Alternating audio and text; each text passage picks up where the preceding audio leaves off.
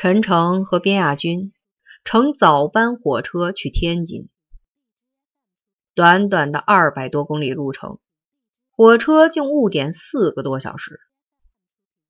当他们赶到小白楼西餐馆，舒舒服服的在餐桌前坐下来时，已经是半下午了。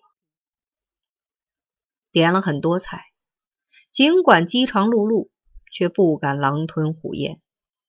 他们必须极斯文的举刀弄叉，以便尽可能的拖延时间。为了从容的选准目标，他们需要时间。五点钟以后，餐馆里已人满为患了。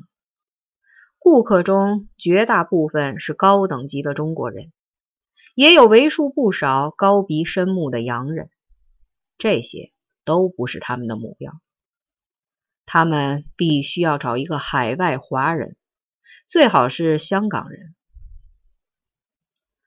吃饱喝足以后，他们才选准了一个目标，那是一位四十几岁的香港客商。从外表看，此人精明、干练、稳重，似乎也比较富有。有钱的人在内地胆小。在香港胆儿大，就是他了。陈诚拍了板。饭后，香港客商信步在市内闲逛了好久。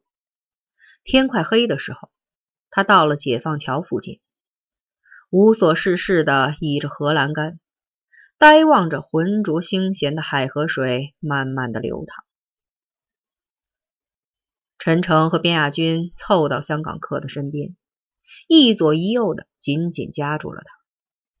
港客一愣，想要抽身让开，却发现一把锋利的尖刀正顶在他的后腰上。他很冷静，甚至还很从容的笑了笑。要钱？他极有风度的从西服内襟里抽出皮鞋夹。真对不起啦。人民币没有好多啦，港币可以吗？我们不要钱，只是想和您聊聊。陈诚望着海河的水面，低声说：“聊，两位先生想聊什么？香港，香港，是的，我们想要了解有关香港的一切情况。”两位先生为什么对香港感兴趣？有人准备逃港，所以您如果能提供一些进入香港的方法及路线方面的情况，我们会非常感激您。对不起，这是违法的事，我无法帮忙。我们将强迫你。陈诚对边亚军使了个眼色。亚军持刀的手慢慢加力，刀子刺破香港客的衣服，钻进皮肉。香港客又笑了：“我无论如何不会给你们提供帮助的，因为你们不能证明自己不是秘密警察，不是在对我进行政治考验。考验就是设圈套，这一套我在香港已经熟知了。”边亚军收回刀子，无奈的看了陈诚一眼，笑了。陈诚叹了一口气，也笑了。他拍拍香港客的肩膀，说：“我们从北京来，对所有的可能性都做了设想，只是没有想到您提出的这个问题。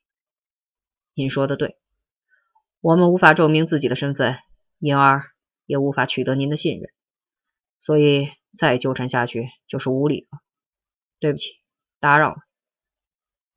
他们向天津东站走去，走出很远了，发现香港客一直在后面跟着他们。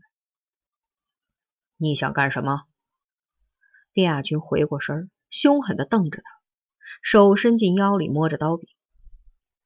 两位先生，能给我留下你们的地址吗？不行，陈诚坚决的说。我们同样也不能信任您。那么，能告诉我你们为什么要逃亡吗？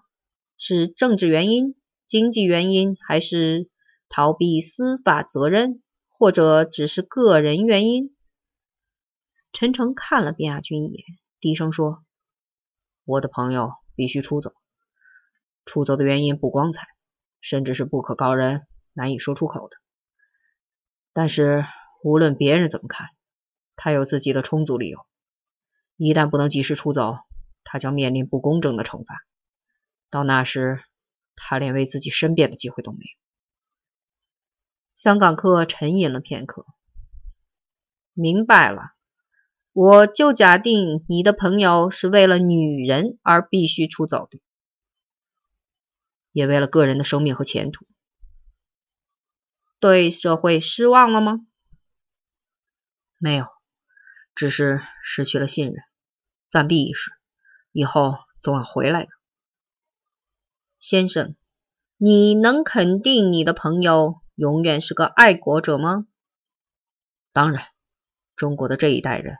都是爱国者，无论他是个流氓还是个政治野心家，他都深深的热爱着自己的祖国。香港客给他们留下一个广州的地址。